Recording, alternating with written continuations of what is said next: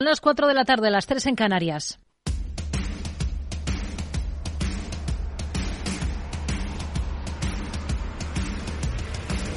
No decida lo que hará el mercado. No se salte las normas de su operativa. No se deje dominar por sus emociones. Mercado Abierto con Rocío Arbiza.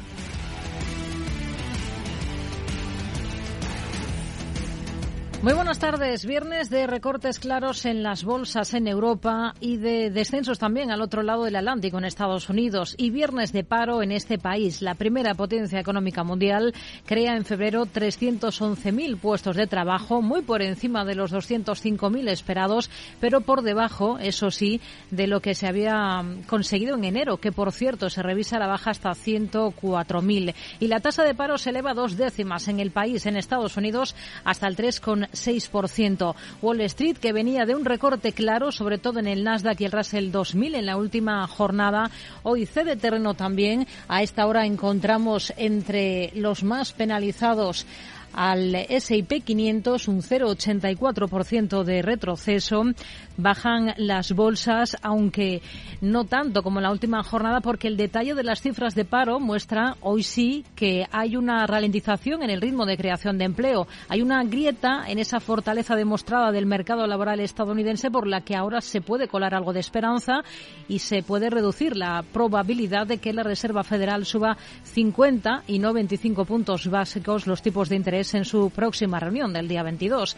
Y esa misma interpretación parece que es la que hace el dólar en el mercado de divisas. Cede terreno el euro el eh, billete verde está mm, repuntando en una jornada en la que en el mercado de deuda estamos viendo cómo se mueve a la baja el rendimiento del bono estadounidense hasta cotas del 3,73%. Es la referencia clave de la jornada que llega en una semana intensa de macro y de declaraciones que hasta ahora han puesto a los inversores en el escenario más agresivo de la Reserva Federal, una postura que contrasta con la que mantiene a día de hoy el Banco de Japón. Hoy, última reunión del organismo con el actual gobernador Haruito Kuroda al frente tras un mandato récord de 10 años y se marcha con recomendación muy clara a su sucesor.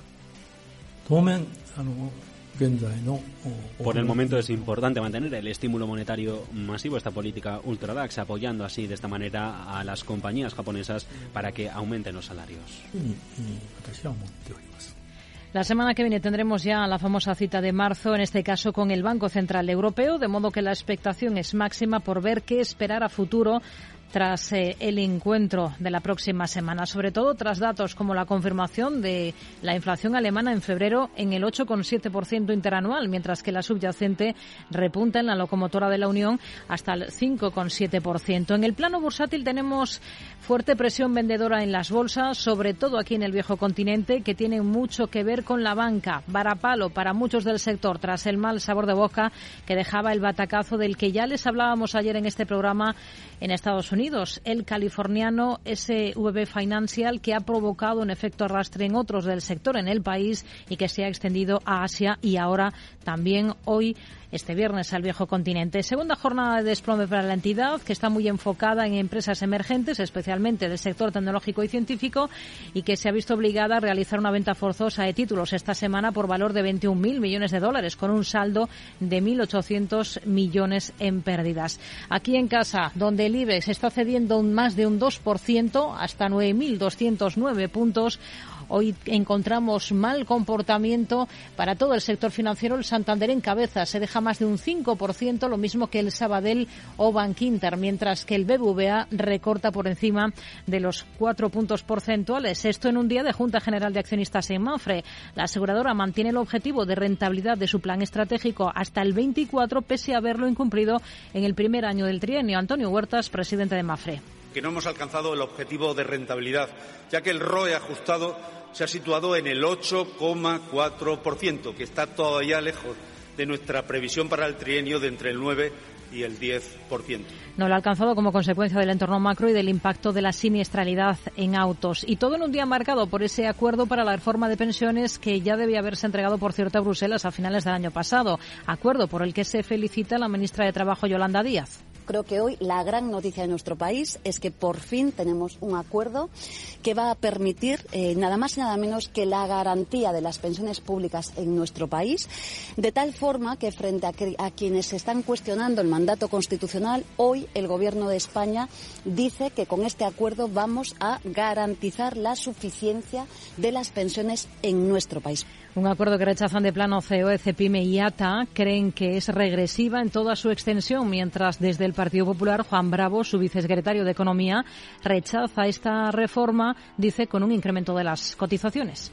Pues parece que lo que va a llevar es un incremento de las cotizaciones, o sea, un impuesto más al trabajo, cuando ya somos poco competitivos, cuando tenemos las cotizaciones más altas de la media de la OCDE y lo que parece que es justo lo contrario. O sea, si lo que tenemos es que ganar empleo, generar más actividad, no parece que sea esa la fórmula, pero bueno. La reforma planteada por el Gobierno ofrece a los pensionistas la posibilidad de elegir entre el periodo de cómputo actual, 25 años, o ampliarlo a 29, quitando dos, al tiempo que introduce una cuota de solidaridad en las cotizaciones de los sueldos más altos y duplica el mecanismo de equidad intergeneracional. Lo vamos a analizar en detalle a lo largo del programa. Desde Bruselas, de momento, dicen que van a evaluar esta reforma cuando España solicite el cuarto desembolso del Fondo de Recuperación al que está vinculada, según su portavoz económica. Como siempre es el caso, la evaluación de la Comisión sobre un determinado hito solo puede llegar después de que todos los hitos y objetivos relevantes vinculados a una petición específica de pago se hayan completado.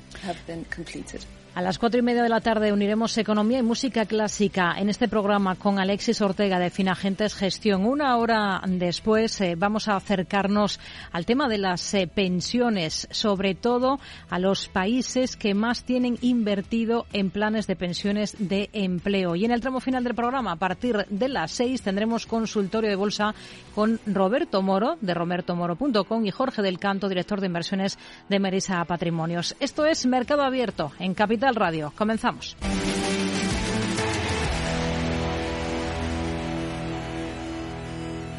Mercado Abierto, Capital Radio.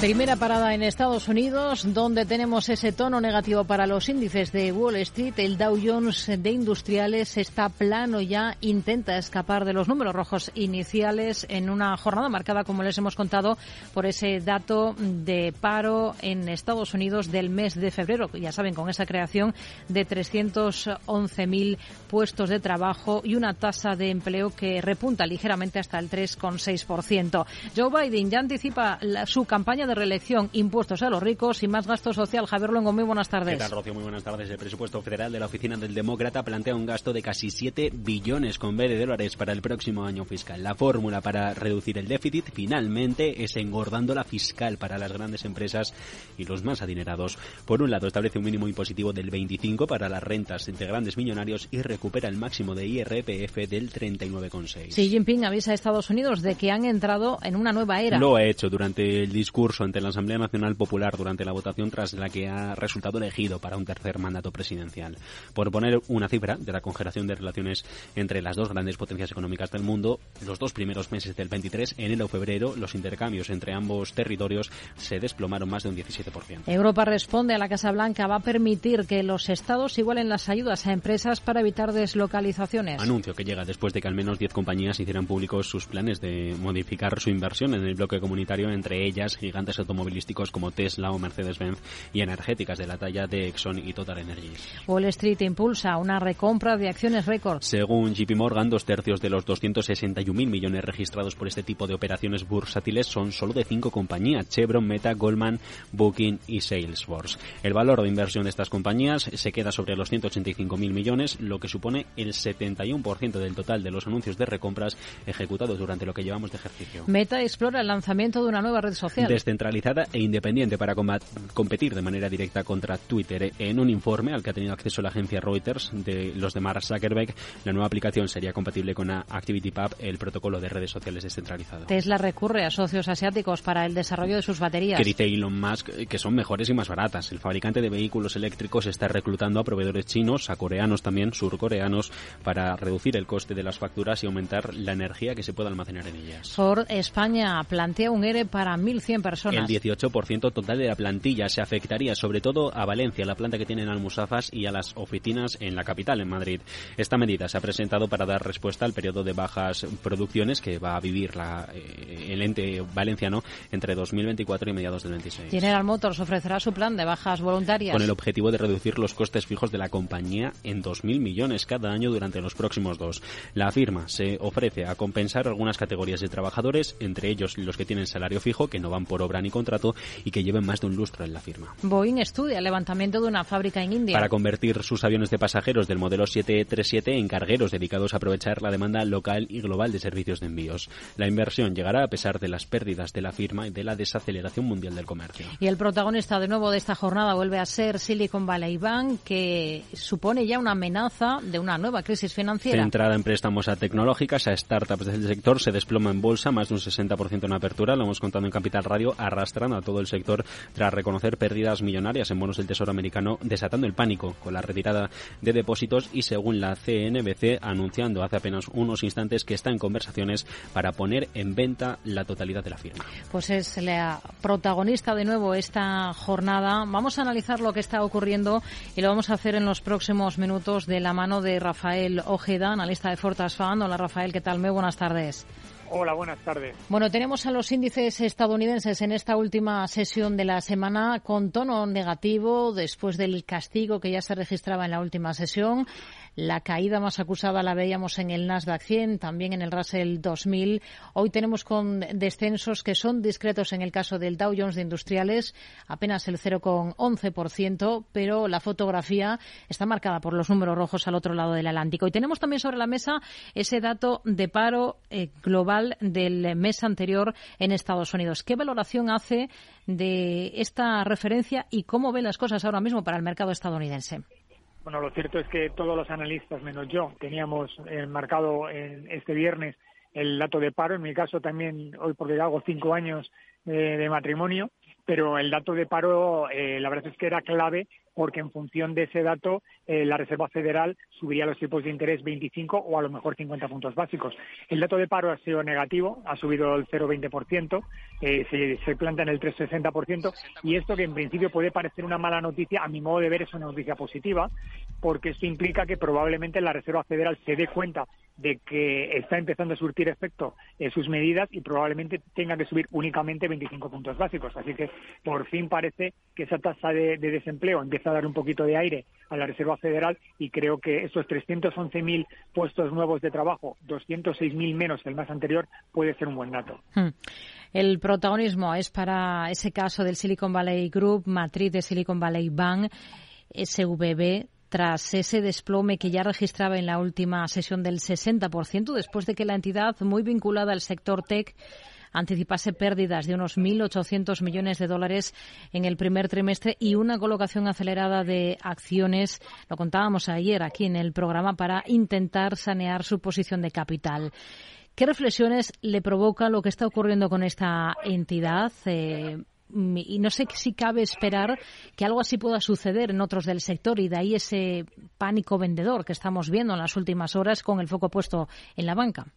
La verdad es que sí, es un poco sorprendente porque, claro, eh, la pérdida se origina fundamentalmente por, por una mala eh, una mala inversión en bonos en bonos americanos que ha generado una pérdida de aproximadamente 1.700, 1.800 millones de dólares, que es justo lo que ha tenido que recolocar aceleradamente para poder cubrir esa, esa posición. Eso lo que demuestra es que bueno, hay que tener muchísimo cuidado con el capital y cómo lo gestionas. Y lo cierto es que un banco, además tan centrado en las fintechs y en la nueva tecnología, pues sí ocasionó un verdadero trastorno. Tenemos que darnos cuenta que a pesar de que es un banco pequeño, también no era un banco excesivamente grande el que generó la crisis del 2008. Por tanto, sí tenemos que darnos cuenta que el sector financiero es muy relevante a la hora de, de generar crisis y burbujas. Yo, desde luego, estaría ojo porque mm, e-, esas cosas suceden y normalmente explotan sin que te lo esperes. Hmm. Ahora que están muy pendientes, por tanto, se están cotizando las cuentas presentadas anoche por el gigante tecnológico americano Oracle. ¿Qué le han parecido? Pues no han parecido excesivamente positivas. Lo cierto es que ayer ya la, la, cotización cayó del 1,62%, perdón, eh, 1,62 dólares, un 1,83%, y hoy en el pre-market caía casi un 5%. Lo cierto es que el problema de, Oracle, al igual que en empresas tecnológicas, es poner en valor sus recursos y darnos cuenta que, que una compañía como, como, como esta, ¿no? con, con 234 billones, pues tiene que tener muy presente que tener un PER 27 hay que justificar los ratios y, una, y, un, y un yield de apenas el 1,50%. Yo creo que Oracle va a tener que, que reinventarse porque la competencia aprieta y poco a poco pues se puede dar cuenta de que puede quedarse desfasada. Hmm. Es uno de los valores que tenemos sin duda esta jornada en el punto de mira. Oracle, después de esas cifras que presentaba al cierre de la última sesión, lo mismo hacía Gap. ¿Cómo las ha visto? Registra pérdidas trimestrales mayores de las esperadas y la facturación también decepciona, ¿no? Sí, de una manera muy significativa. De hecho, es el, caso de Gap es aún peor que el, que, el de Oracle, porque de hecho ayer cayó un 3,18% y hoy en la preapertura caía casi un 10% la, la cotización de la compañía. Eh, hay que darnos cuenta que, que Gap está en un, en un mercado tremendamente competitivo, que los márgenes son, son muy importantes y el, y el poder repercutir esos márgenes de incremento de costes a los clientes a veces no es, no es sencillo. ¿no? Una compañía que tiene un PER 77, que es una auténtica barbaridad, que tiene que andar justificando los resultados y obviamente en cuanto no los justificas, pues el, golpe en bolsa es, significativo. Hmm. Hoy está recortando en bolsa con claridad, cede más de un 5%. ¿Cómo vería que Meta cree una red social descentralizada al estilo Twitter? La compañía parece que ya está trabajando en ello. Hombre, yo lo, veo bien, fundamentalmente porque Mark Zuckerberg tiene que reinventarse constantemente, da cuenta de que Facebook, que era su buque insignia, bueno, pues es una, es una red social que yo creo que con el devenir de los años va a ir claramente en desuso y dentro de una década probablemente muchísima gente no la emplee. Entonces tiene que, tiene que buscar fórmulas de, de, poder ir sustituyendo esta red social y competir con Twitter. A mi modo de ver, yo creo que es un movimiento inteligente y, y creo que Mark Zuckerberg tiene que diversificar sus líneas de negocio, sobre todo teniendo en cuenta el ingente gasto que supone el metaverso. General Electric, ¿cuál es la visión que tienen ustedes ahora para esta compañía que está en máximos desde 2018 después de señalar que espera que los ingresos en su unidad de aviación eh, clave se expandan a dos dígitos bajos? pues lo que nos damos cuenta es que a pesar de que, por ejemplo, tanto ayer como hoy la bolsa ha tenido un mal comportamiento, ayer General Electric subió un 5% y hoy en el pre-market ya estaba subiendo. Significa que cuando las empresas hacen las cosas bien, tienen un buen guidance y, realmente los, los números y los dígitos se cumplen, bueno, pues hace que, las compañías lo hagan, lo hagan bien. Mira que tiene un PER 172, que es una auténtica barbaridad, una beta 1.19, pero a, día de hoy el objetivo de la compañía está en el entorno de los 98 dólares por acción y a mi modo de ver tiene todavía un 10% de rentabilidad. Es una de las empresas a tener en cartera. Está subiendo pues cerca del 1% a esta hora de la tarde. ¿Cuál es el escenario con el que trabaja para Tesla, que ha pedido a sus socios asiáticos que ayuden a reducir el coste de las baterías y a aumentar su potencia? Bueno, pues me parece interesante el movimiento de Tesla, fundamentalmente porque tenemos que darnos cuenta que es una compañía muy grande, tiene una capitalización bursátil de 550 billones y lo que tiene que hacer básicamente es o incrementa mucho las ventas o tiene que mejorar sus márgenes. Entonces Tesla, bueno, pues ha buscado la fórmula de intentar mejorar sus márgenes con proveedores chinos. Esto lo que viene a demostrar es que eh, la tecnología norteamericana eh, está a la par de la tecnología china y tenemos que darnos cuenta que si Tesla pide ayuda a, socios chinos o coreanos, demuestra que ahí hacen las cosas bien. Pero creo que es un movimiento interesante y Tesla, que cotiza en 173 dólares, tiene un objetivo mínimo de 200 dólares. Otro valor a tener en cuenta. Hmm. ¿Qué visión tiene para Ford tras el anuncio de ERE aquí en España? Bueno, pues Ford está recortando costes y ajustando eh, sus gastos porque la verdad es que la compañía pues se encuentra en una situación un poco un poco complicada ¿no? la compañía en los, últimos en el último año ha cotizado entre 10 y 17 dólares por acción y está en 12.40 a mi modo de ver creo que la compañía tiene que buscar fórmulas de, rentabilidad porque la competencia aprieta y tiene que ir eh, digamos que reinventándose. Yo creo que lo que está haciendo es lo correcto pero vamos a ver cómo lo interpreta el mercado. Pues nos quedamos con ello con este análisis de todas estas compañías. Rafael Ojeda analista de Fortas Fund gracias. Muy buenas tardes Adiós, buenas tardes. En una jornada en la que estamos observando cómo los peores comportamientos los tenemos en títulos ligados al sector financiero, First Republic Bank San Francisco está con caídas de más del 18%, Signature Bank se deja más de un 16%. Tenemos también a otras compañías como es eh, la firma Charles Schwab que está recortando casi ocho puntos porcentuales a esta hora de la tarde en Estados Unidos. En el lado positivo, Newmont Corporation con subidas superiores al 3%, en una jornada en la que encontramos mal comportamiento en algunas compañías del sector de las aerolíneas como Delta Airlines con descensos de más del 3%. Enseguida miramos a la bolsa española. Capital Radio, la genuina radio económica. Hey, asistente, ¿cuál es el mejor fondo de inversión del año? Hay aproximadamente 54 millones de resultados. ¿Quieres que los lea? Buf, mejor que no. Puedes seguir buscando entre millones de contenidos, pero un asesoramiento de calidad solo te lo dará un especialista. En Renta 4 te ofrecemos un servicio de asesoramiento gratuito siempre que lo necesites. Entra en r4.com y descubre cómo te podemos ayudar. Renta 4 Banco. ¿Quieres más? ¿Qué es ir más allá? Con Arval podrás llegar donde te propongas de la forma más sostenible y asegurar un mundo mejor contribuyendo a la seguridad en carretera, al futuro de las ciudades y a la calidad de vida. Ser responsable sin tener miedo al liderar el cambio. Arval, la transición energética arranca aquí. Más información en arval.es. ¿Traerías tu hipoteca Cuchabank si te mejoramos las condiciones? Consúltanos directamente. Cuchabank, tu nuevo banco. Más info en cuchabank.es. Mercado Abierto, Capital Radio.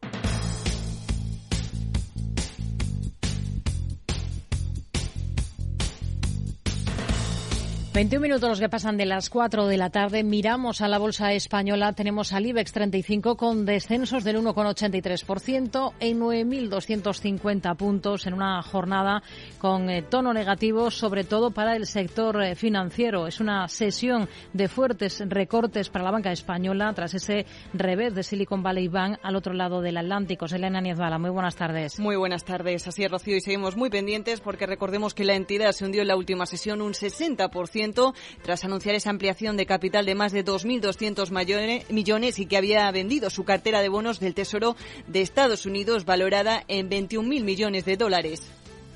El 13 de abril, Ferrovial va a celebrar su Junta General de Accionistas en la que va a aprobar su traslado a Países Bajos. Recordemos que la operación está condicionada al visto bueno de sus accionistas y a que los posibles derechos de separación que ejerzan aquellos contrarios a este traslado no superen los 500 millones. También está sobre la mesa la posibilidad de que sus acciones puedan cotizar de manera simultánea en la bolsa española y en la de Ámsterdam como paso previo a hacerlo en el mercado estadounidense. Ferrovial que se perfila para hacerse con un contrato de Adif por 621 millones. La compañía ha conseguido la mejor puntuación técnica en un consorcio temporal formado junto con FCC y Comsa para un contrato de Adif en Barcelona. No obstante, la mejor oferta económica es la de OHLA junto a SACIR, Acciona y Rubau. Junta General de Accionistas de Mafre, la aseguradora, la aseguradora mantiene objetivos de rentabilidad pese a no alcanzarlos en el último ejercicio. Así lo ha señalado hoy su presidente en la celebración de la Junta de Accionistas de la aseguradora y con ello podremos alcanzar la rentabilidad deseada ¿eh? con esos tipos de interés. Y además mantenemos nuestro objetivo de ROE promedio entre el 9 y el 10% para estos dos próximos años.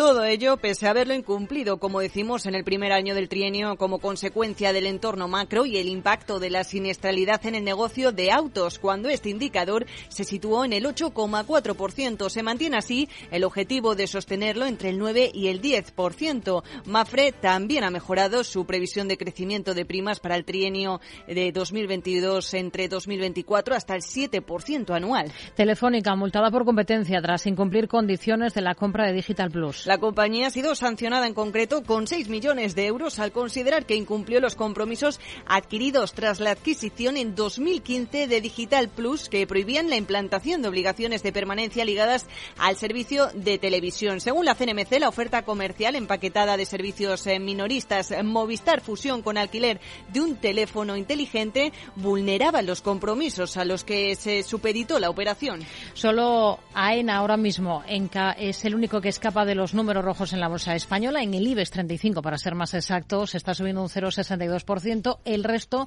en negativo, con varapalo particular para el sector financiero. El Santander y el Sabadell están recortando más de un 5%. Son los peores en esta jornada. Jornada que vamos a analizar con Gonzalo Lardies, gestor del Sigma IH Equity Europe y del Sigma IH Equity Spain Dan Bank. Hola Gonzalo, ¿qué tal? Muy buenas tardes.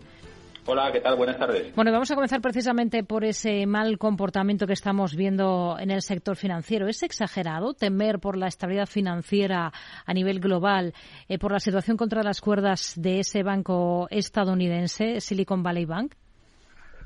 Bueno, realmente hay que poner un poco en perspectiva que el, año 2022 ha supuesto pues el, fin de 14 años de estímulos desde el año 2008, donde los bancos centrales eh, prácticamente han intervenido de manera permanente en los mercados y donde pues las economías habían acostumbrado a tipos bajos y hemos visto en un año donde los tipos han crecido de forma muy importante y esto en general pues eh, digamos que ha removido los cimientos del sistema financiero. Eh, la prueba era, pues, si, todo este cambio tan importante que había durante un año, pues el sistema funcionaba de forma adecuada o realmente, pues, había algún tipo de grietas. Y hemos visto, pues, que empieza a haber algún tipo de grietas. También se junta que en la evolución del sector financiero en el año en Europa estaba siendo espectacular. Eh, hay que recordar que desde sumado el año 22 y lo que llamamos de 23, el sector en Europa lleva un más 17 y Estados Unidos un más un menos 21 había una diferencia muy importante en la evolución de, las entidades en, Estados Unidos y en Europa. Eh, desde el mínimo de octubre, pues los bancos en Europa han subido prácticamente un 50%, mientras que en Estados Unidos habían subido un 4%, a lo mejor percibiendo ciertos riesgos. Y realmente lo que tenemos es con entidades como Santander, Sabadell y demás, que llevamos pues prácticamente dos meses y diez días con rentabilidades por encima del 30%, de momento lo vemos más como un recorte en esa buena evolución, en esa buena evolución que poner en riesgo pues un poco pues la credibilidad o, o las bases del, sistema financiero. Hmm. Por seguir muy de cerca en el sector, de manera em, cercana tenemos al asegurador. Hoy hemos visto, lo hemos contado, Junta General de Accionistas de Mafre, la compañía ha decidido que mantiene esos objetivos de rentabilidad, pese a que no los ha alcanzado en el último ejercicio. Son unos objetivos eh, de su plan 2022-2024. ¿Qué visión tienen ustedes ahora para Mafre? Bueno, la verdad es que empezar el, primer año de un business plan a tres años, pues un poco quedándote por debajo de los, de los objetivos, eh, pues no es eh, buena carta de presentación, pero también hay que ser conscientes que el entorno es complicado y lo estábamos hablando ahora mismo en lo referente a, los bancos. Eh, la situación es, es, compleja, venimos de una pandemia, venimos de la retirada de estímulos de bancos centrales, venimos de subida de tipo de interés, hay compañías en España, como por ejemplo Línea Directa, que está sufriendo un entorno complicado a nivel interno. Entonces, a nivel global, la situación no es muy distinta. Es en un entorno con muy poca visibilidad y, bueno, la compañía confía en que, a pesar de haber fallado en este primer año, pues eh, creen que tienen buenos mimbres para cumplir ese, ese objetivo, pero, insisto, hay que recordar que el entorno es bastante complejo y lo estamos viendo pues en sesiones o con acontecimientos como lo que ha sucedido en, en eh, ayer y hoy con, la evolución de los mercados. Ferrovial convoca junta para el 13 de abril para decidir sobre el traslado de sede a Países Bajos. Ustedes de tener posiciones ahora mismo en el valor, ¿las mantendrían? Es decir, ¿le ven potencial al valor al margen de todo el ruido en torno a la compañía?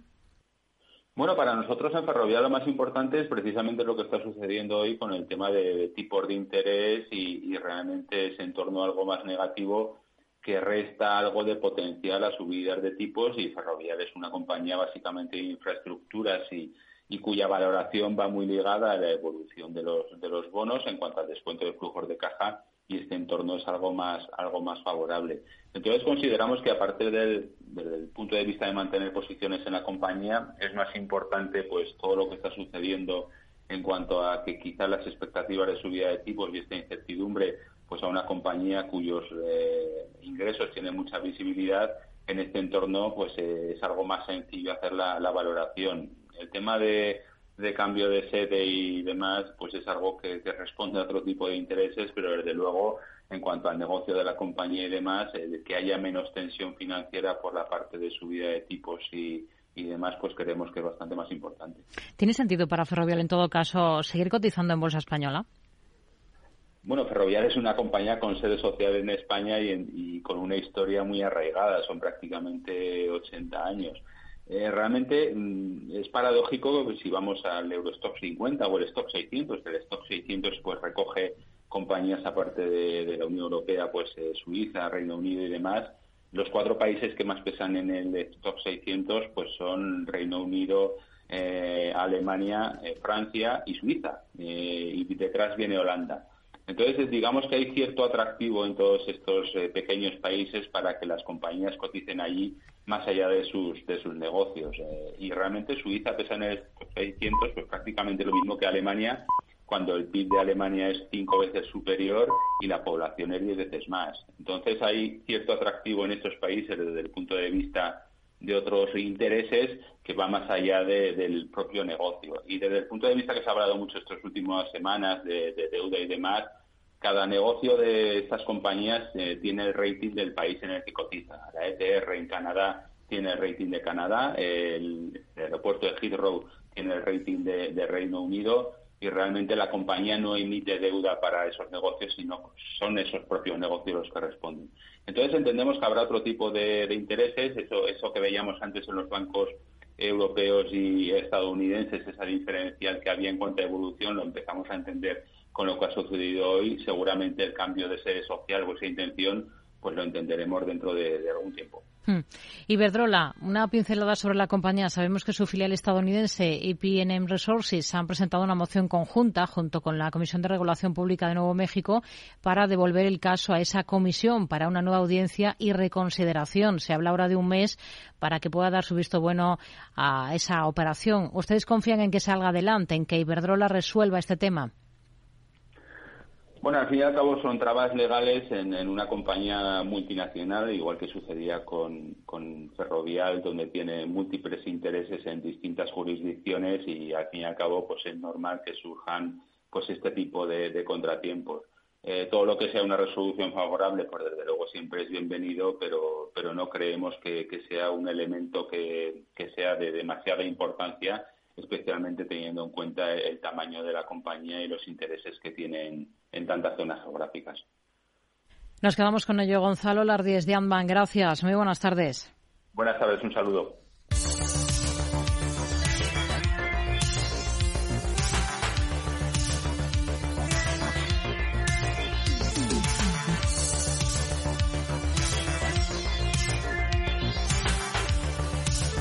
Toca comprobar cómo están las cosas ahora mismo en todas las plazas europeas. Según las pantallas de CMC Márquez, de CMC Márquez tenemos ahora mismo al CFD del DAX eh, completamente mm, a la baja, con recortes que se acercan al punto porcentual. Es una jornada en la que observamos en la bolsa francesa caídas del 1,69% para el CAC 40. Tenemos en negativo la bolsa italiana, es la que más cede en estos instantes, por encima de dos puntos porcentuales de retro y echamos un vistazo también a lo que está ocurriendo en la Bolsa de Londres, caídas que también se acercan a ese 2%, son de momento del 1,96, mientras que el Eurostox 50 camina con un descenso del 1,74%. Comprobamos dónde está la clave hoy en Europa, cuáles son los protagonistas. Elena Niezbala. Bueno, sin lugar a dudas, el gran protagonista de esta jornada es el sector financiero porque la banca europea sufre en su conjunto la venta masiva de acciones en Wall Street. No obstante, hay algunos valores del sector que han sufrido en mayor medida las consecuencias, entre ellos eh, Credit Suisse, que ha visto a sus acciones alcanzar un nuevo mínimo histórico este mismo viernes. Eh, pero siguiendo por otros asuntos, también hay espacio para los resultados empresariales. Daimler Truck eh, sufre en este caso en la bolsa hoy la publicación de sus cuentas en su primer año completo como empresa cotizada y los malos pronósticos en reducción de costes para el presente ejercicio. El fabricante alemán de camiones ha publicado esta mañana un EBIT ajustado de 3.960 millones de euros frente a los 2.550 millones de un año antes, pero también ha anunciado que abonará un dividendo de 1,30 euros por acción, al tiempo que advierte de que el mercado de autocares de Europa sigue lejos eh, de la normalidad. Mientras tanto, en Francia, la minorista Casino se ha comprometido a reducir su deuda y los costes tras la rebaja que ha sufrido su beneficio en el último ejercicio. También reconoce que ha firmado un acuerdo exclusivo con Terac para combinar sus actividades minoristas apuestas en Francia dentro de una entidad que estaría controlada por la propia casino. Y parece que el mercado tampoco ha acogido bien la remuneración anual del consejero delegado de la petrolera BP, que ha incrementado hasta el doble, por, hasta el doble tras eh, registrar la compañía un beneficio récord en 2022. Por su parte, noticias que llegan eh, desde la portuguesa EDP, según publica el diario Expansión, estaría planeando vender hasta nueve proyectos eólicos ya operativos en España por un valor potencial de unos 500 millones de euros. La compañía ya señaló este mismo mes eh, que su intención era recaudar 7.000 millones de euros a través de la rotación de activos como resultado de su venta de parques de energía renovable para financiar otros nuevos. Y continuamos esta sesión eh, con cambios directivos porque en este caso nos llegan desde Rusia, en concreto desde Gazprom, el gigante energético controlado por el Kremlin, ha informado de la dimisión de Elena Burmistrova, su responsable de exportaciones, que pasará a ser la vicepresidenta de Gazprom Bank. Son algunos de los protagonistas. Vamos a mirar a Europa ahora en los próximos minutos con Mark Rives, cofundador y consejero delegado de Black Bear Broker. Hola Mark, ¿qué tal? Muy buenas tardes. Muy buenas tardes. Lo primero vamos a comenzar por los índices europeos. Hoy los tenemos todos a la baja, con recortes eh, claros. Em, ¿Le preocupa este giro? No, en absoluto. El proceso de distribución a corto plazo de ya días que se venía confirmando, estamos viendo una vuelta al rango lateral después de la subida en los últimos días y sigue exactamente igual el mercado, considerando la subida que llevamos cotizando desde octubre del, del año pasado de momento el contexto sigue siendo de corrección después de estas subidas. El varapalo que estamos viendo hoy en los bancos, especialmente en el viejo continente, a cuenta de esos temores que hay por el desplome de una entidad en Estados Unidos, ¿lo aprovecharían ustedes para tomar posiciones en alguno de los bancos europeos o eh, recelarían del sector? Bueno, vamos a ver, eh, las condiciones financieras para el sectorial son muy buenas y este ajuste no cabe duda que nos llama la atención por si nos habíamos quedado fuera. La corrección era cuestión de tiempo, el motivo no lo sabíamos, ahora lo tenemos encima de la mesa. La pregunta es, ¿estamos delante de un riesgo sistémico en el sector financiero? Siendo el bono americano el colateral del desbarajuste que hemos visto del Silicon Valley Bank, entendemos que no. Por lo tanto, después de este ajuste, sí, a lo mejor sería interesante plantearse entrar en bancos europeos. Hoy tenemos eh, resultados de Daimler, Daimler Truck, por ejemplo, en Alemania. ¿Cómo está el valor por técnico? Eh, vamos a ver, es una compañía muy interesante. Eh, después del spin-off, pues llama mucho la atención. Nosotros pensamos que la compañía de momento está en un proceso de sobrecompra, al igual que estamos viendo en el resto del, mercado. Por lo tanto, si bien es una compañía muy interesante, de momento estaríamos al margen esperando que esta corrección nos dé buenos precios para poder entrar. Hmm. Vamos a aprovechar para mirar al sector automovilístico en general en el viejo continente. ¿Cuál es la que más le convence ahora mismo entre Volkswagen, Mercedes, Renault, etcétera? Aquí un poco igual que veíamos antes en, en Mercedes Trucks, ¿no? En este caso, la compañía Mercedes es la que más nos gusta de las que has citado, hmm. pero es cierto que lleva una sobrecompra importante. En este sentido, para entrar en los momentos actuales correctivos, podríamos tomar una posición en Volkswagen, que sí presenta un recorrido importante, es una compañía igualmente buena y que todavía no se ha escarpado en la tendencia como sí lo ha hecho Volkswagen, eh, Mercedes. Por lo tanto, ahora podemos entrar en Volkswagen, si esperamos un poquito el ajuste, si es que llega, entraríamos en Mercedes-Benz también. Estamos pendientes esta jornada de Casino, la compañía francesa de distribución, está con caídas del entorno del 6%, ha presentado resultados, ha firmado además un acuerdo exclusivo con Teract para combinar sus actividades minoristas en Francia. ¿Cuál sería el soporte más importante ahora mismo de esta compañía? Sí, la verdad es que es una operación significativa.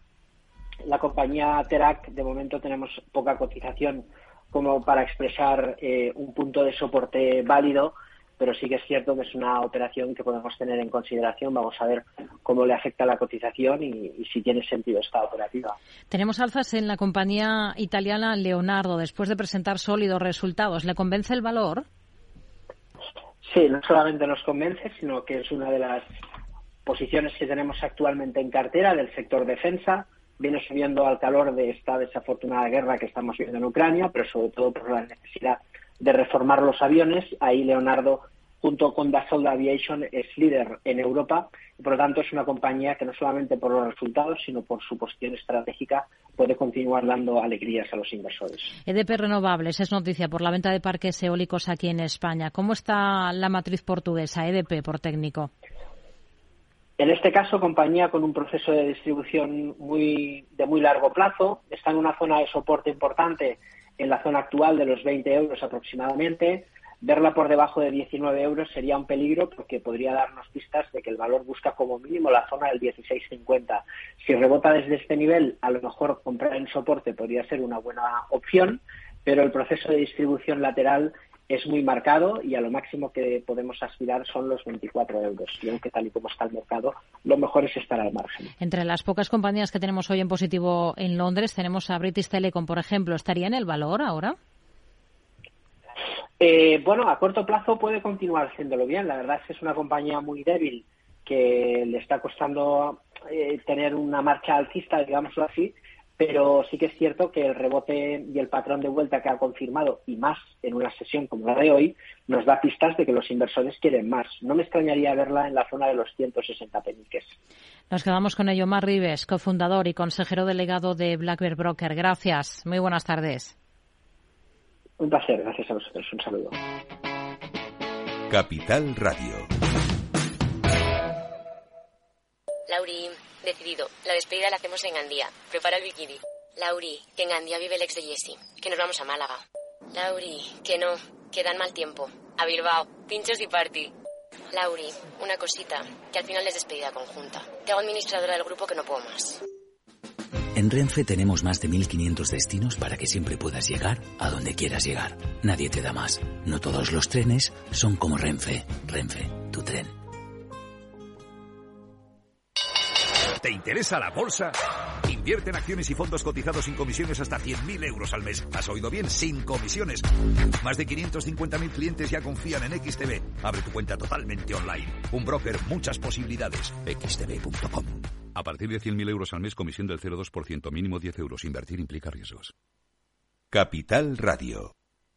Tardes de Radio y Economía. Mercado Abierto. Si la totalidad de los datos indicara que se justifica un endurecimiento más rápido, estaríamos preparados para acelerar el ritmo de las subidas de tipos. Jerome Powell esta semana en el Comité Bancario del Senado de Estados Unidos.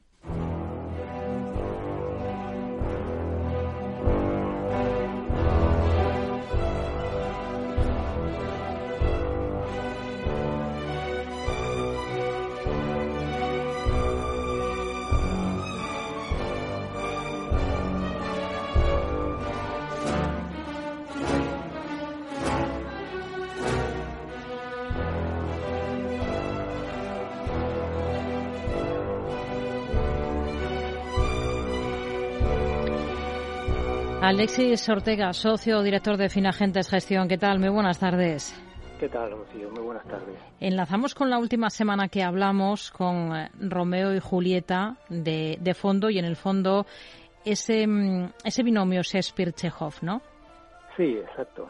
Volvemos otra vez un poco tras las declaraciones de, de Powell de esta semana, pues a, a poner a los shakespearianos otra vez, como decía Amos II, eh, en el centro un poco de la, de la manera de actuar ante, ante la realidad, aquella forma en la que resplandecía la verdad y la justicia, pero no quedaba nadie vivo. Y la verdad es que los mensajes amenazadores vuelven otra vez a poner a, Shakespeare sobre, sobre, la mesa. Por eso quizás utilizaba esta referencia del Romeo y Julieta de Prokofiev. Hmm, estamos escuchando la danza de los caballeros, ¿no? Sí, es una danza que obviamente se celebra en, en, en la casa de los, de los Capuletos y de alguna manera muestra un poco la majestad un poco de, una de las familias poderosas de Verona en ese momento y de alguna manera también refleja ese poder también de, de los bancos centrales en, en, estos momentos que vuelven otra vez a estar en el centro de, interés de, toda la, de toda la situación.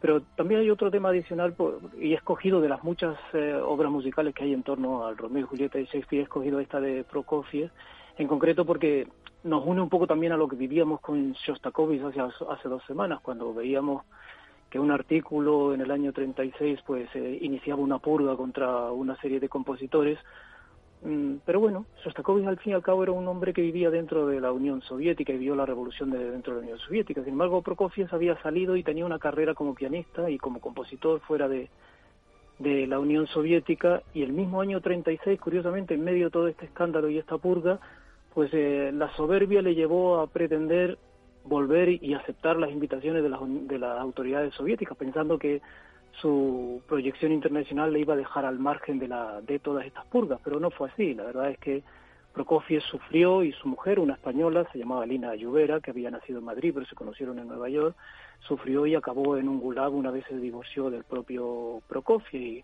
E incluso cabe la anécdota curiosa de que un 5 de marzo de 1953 tanto Prokofiev como Stalin murieron. Y lo peor de todo no solo es que murieron en, el mismo día, sino que prácticamente eh, Prokofiev vivía en la calle Kamergensky, que es una calle que está apenas a un kilómetro de la, de la Plaza Roja, y curiosamente esa calle Kamergensky está justo enfrente del Teatro del, del Arte, el teatro de Stanislavski y Chejo, con lo cual cerramos completamente este círculo de, de la soberbia de los militares, que no hay que fiarse nunca de ellos, porque al fin y al cabo siempre te la juegan, y volvemos otra vez a poner a Shakespeare y a Chejo otra vez uno enfrente del otro a través del propio Prokofiev. De lo que no se cierra el círculo es de esa persistencia de la inflación que seguimos eh, viendo en las economías desarrolladas. Eh, en Estados Unidos eh, es de donde parte todo. Esta misma semana hemos tenido y comenzábamos con unas declaraciones del presidente de la Fed, Jerome Powell, insistiendo en esa determinación de la Reserva Federal en, en la meta que tiene, que es controlar la inflación pese, pese a la fortaleza que están mostrando algunos eh, mercados como el laboral, aunque hoy tenemos que analizar un poquito más en detalle ese dato de paro de febrero que hemos conocido, ¿qué conclusiones se pueden sacar? Bueno, el dato en general es un dato que continúa siendo relativamente positivo. Llevamos tres meses, aunque se ha desacelerado un poco en, de estos tres meses, es el peor de los datos de los tres, pero son tres datos relativamente muy buenos en donde la población activa ha aumentado de una manera muy importante. Este mes ha aumentado en 419.000 personas, lo cual es la mitad del, mes anterior, pero es el ritmo normal de, aumento de, la población activa. De hecho, ha aumentado prácticamente en casi 1.700.000 eh, la población activa y los empleados, no medido por las nóminas, sino por el de, el de la encuesta de los hogares, que es el dato a mí de empleo que más me interesa, ha aumentado también en 1.800.000. Eso hace que aunque el paro ha aumentado en 242.000 ahora, en este trimestre, digamos, en estos tres últimos meses, para no ser más exacto, el paro ha caído en 64.000. Aún así, la población, eh, perdón, la tasa de paro aumenta, pero aumenta obviamente por el efecto de una población activa que está aumentando y está corrigiendo un poco esa distorsión que genera sobre la tasa de paro eh, una población activa tan baja. Hay que tener en cuenta también que se recupera la, tasa de empleo sobre población, aunque todavía estamos un punto por debajo de los que teníamos eh, en febrero del 2020, pero llegamos prácticamente al 60 2%, que es prácticamente un poco por encima de, lo, de estos últimos meses y, y, por, y por encima del 59,8% que alcanzamos hmm. en febrero del 2022, justo hace un año, con lo cual hay una cierta recuperación, hay una cierta normalización. Yo creo que todavía le queda mucho, mucho camino por recorrer, pero el dato realmente es, positivo. Hmm. ¿Da para pensar algo menos en 50 puntos básicos en la próxima reunión de la FED? Porque desde el martes se ha llegado a pensar más en 50 que en 25. Sí, ese es el debate ahora. El debate ahora realmente es que la Reserva Federal había empezado a reducir su ritmo de, su, de subida de, tipos de interés y la verdad es que justo después de estas declaraciones que hemos puesto al, inicio de esta sección, pues prácticamente del 30% se ha ido a casi el 70% de probabilidad de subida de medio punto, pero yo creo que ahora mismo el debate sobre si son 25-50 yo creo que queda en un segundo en un segundo plano. Yo lo que creo es que realmente el nivel de techo de los tipos de interés yo creo que está claramente más cercano al 6% o incluso por encima del 6% que al 5% de lo que se esperaba antes. No sé si se alcanzará en más subidas de, de cuarto de punto o en menos subidas con, con, medio punto, pero desde luego yo creo que la conclusión más clara en este momento por la persistencia de la inflación obviamente es que eh, los tipos van a llegar más lejos, van a estar mucho tiempo más altos y desde luego no se esperan bajadas de tipo de interés a lo largo de este año. Y pese a este contexto y a este escenario de lucha contra la inflación, Biden presenta un presupuesto claramente preelectoral con un importante incremento de, del gasto y también un alza de impuestos. Sí, ahí es donde yo creo que está ya el gran problema. Realmente muchos estados están intentando controlar los efectos adversos de la inflación es en la población con un aumento del gasto, pero no se dan cuenta de que realmente esta inflación, aunque obviamente los costes salariales influyen, los márgenes empresariales influyen, los cuellos de botellas en la distribución influyen, pero realmente el origen de la inflación es una política fiscal extremadamente laxa y una política monetaria extremadamente laxa, muy por encima de lo que realmente se necesitaba por, la, por el, impacto de, del COVID. Y no han sabido luego resolver todos esos problemas de todos esos excesos. Por lo tanto, intentar en estos momentos resolver el problema de la inflación aumentando el gasto, pues eh, no parece más bien intentar apagar un fuego con gasolina. Con lo cual, de alguna manera, si el, gobierno americano insiste en mantener unos, unos déficits que en estos momentos rondan el 5%, pero que hemos llegado a tener el 15% y el 12% en estos, estos dos años de pandemia, pues prácticamente obligarán a la Reserva Federal a ser muchísimo más cruenta a la hora de subir los tipos de interés, puesto que el objetivo de, de controlar la inflación es un objetivo que la Reserva Federal debería mantener en el top de sus grandes prioridades. No eres tú mi enemigo, es el nombre de Montesco que llevas. ¿Y qué quiere decir Montesco? La rosa no dejaría de ser rosa y de esparcir su aroma, aunque se llamase de otro modo.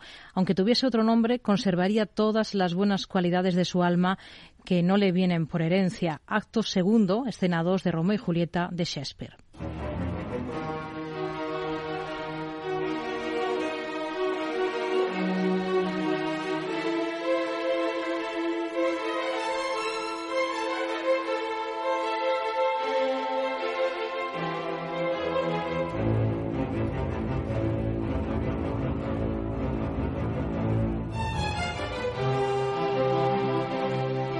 Esta es otra escena, ¿no?, de, la obra de Romeo y Julieta.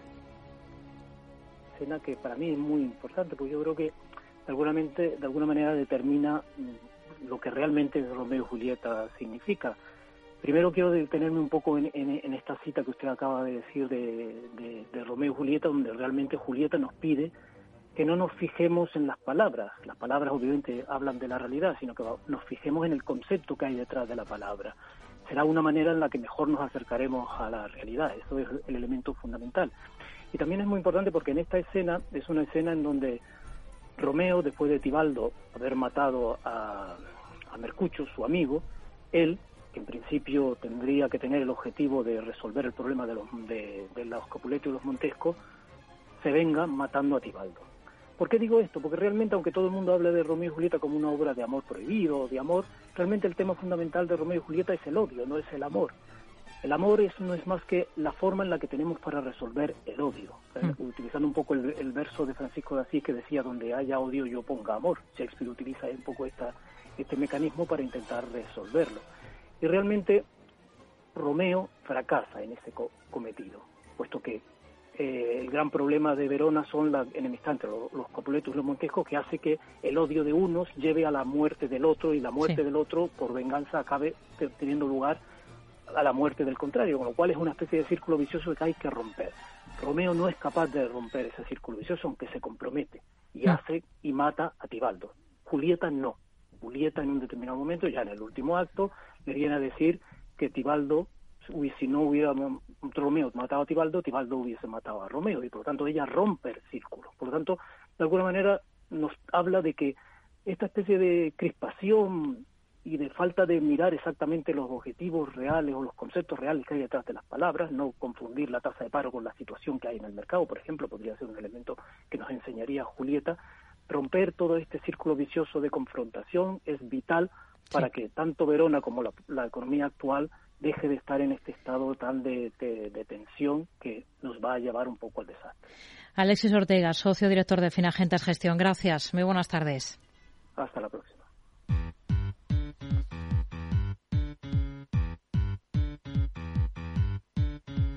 Esta semana dedicamos nuestro espacio de tecnología a la inteligencia artificial. El auge por ella ha impulsado las rentabilidades de los activos financieros vinculados a esta tecnología, pero ¿de qué otras maneras está presente en nuestro día a día? ¿Va a estallar una nueva burbuja? Aquí los detalles con Selena Niezbala.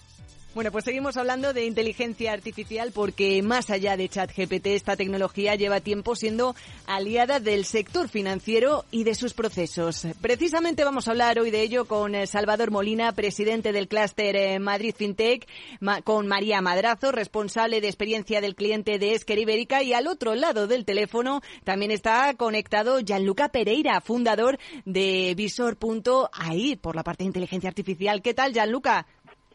Todo muy bien, Selena. Encantado de conocer y María y Salvador, encantado de escucharlos.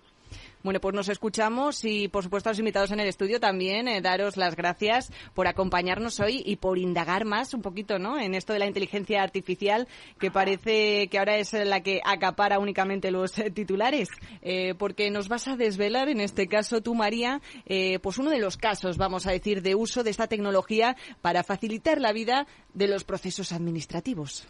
Eh, encantada, Selena. Muchas gracias por la invitación. Y efectivamente, eh, nosotros desde Esker no es una tecnología nueva. Nosotros llevamos utilizando inteligencia artificial ya hace unos años y lo que hacemos es ayudar a, aquellos administrativos de los departamentos financieros y de Customer Service a hacer su vida más eh, sencilla gracias a la inteligencia artificial.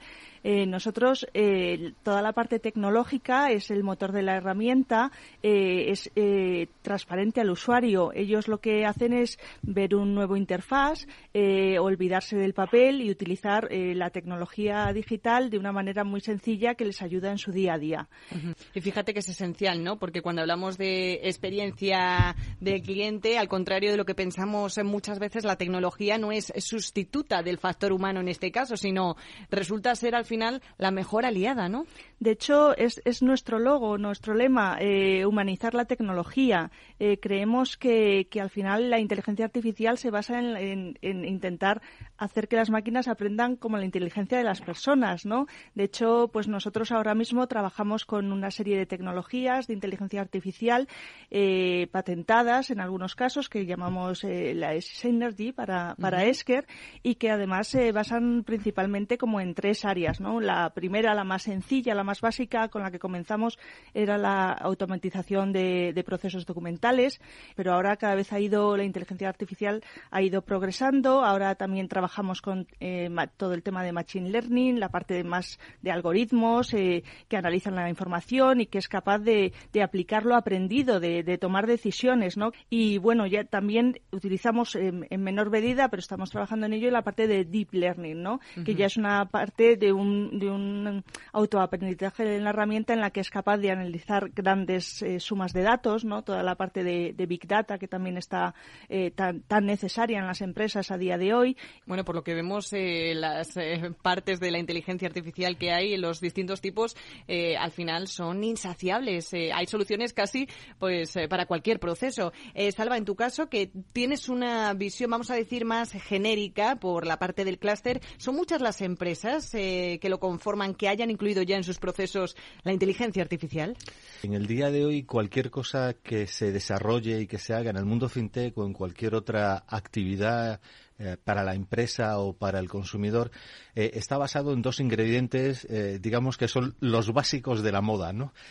uno es el dato, el data, y otro es la inteligencia artificial. Y por tanto, le llamamos machine learning, le llamamos cualquier otro concepto eh, adicionado al concepto básico de inteligencia artificial son los que están produciendo una escucha, un conocimiento, una aportación extra, no solo de datos, sino de metadatos, y están generando esa experiencia de usuario, de cliente, eh, de una mejor utilización de las mismas herramientas que vienen utilizando hace 30 años, etcétera. Entonces, por lo tanto, la inteligencia artificial no es una especialidad de unos locos con sus locos cacharros que hacen robótica, sino es prácticamente un transversal que ocurre en todo lo que utilizamos a diario, aunque no lo sepamos. Y ya, Luca, eh, que ya que estás al otro lado del teléfono, eh, bueno, pues como eres también por la parte más de contact center, eh, chatbot, no te voy a preguntar por ChatGPT, pero mm, sí que quiero que nos expreses tu punto de vista, ¿no? Sobre todo porque desde Visor, en este caso,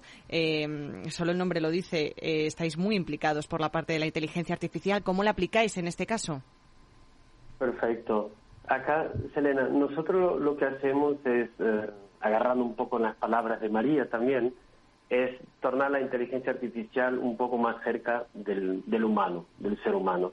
Por tanto, tanto la parte de los chatbots que le puede ayudar a los usuarios en las situaciones más sencillas, con duplicado de tarjeta o optimizar procesos, también es importante ver cómo la tecnología, la inteligencia artificial en este caso, puede también ayudar a los agentes de contact center. Oye, pues fantástica reflexión futurista con esta de Salvador Molina, presidente del clúster Más que nos quedamos. Muchísimas gracias también eh, a Gianluca Pereira, fundador de Visor Inteligencia Artificial y también a, por supuesto, a María Madrazo, que nos acompaña hoy en el estudio responsable de experiencia del cliente de Esquer Ibérica. Gracias. Un placer. Gracias a todos.